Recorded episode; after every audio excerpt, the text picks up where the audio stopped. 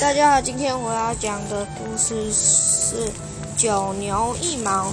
西汉时期，司马娟担任太史令，他为人正直，忠于朝廷，宁愿得罪有权势的人，也不愿说假话。一次，有一次，匈奴大军来犯。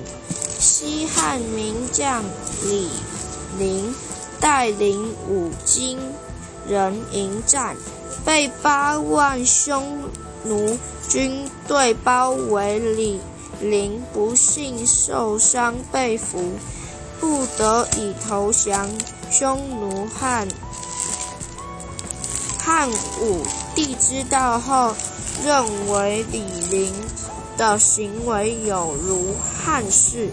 要杀了李陵全家，其其他大臣都不敢撕李陵被解，只有司马娟觉得这样做很不公平，就站出来为李陵辩护。我认为李陵的投降情有可原，并认为并。认为只要有机会，李陵仍然会效忠如汉朝。汉武帝因为此很生气，对司马卷动用当时最残酷的腐刑。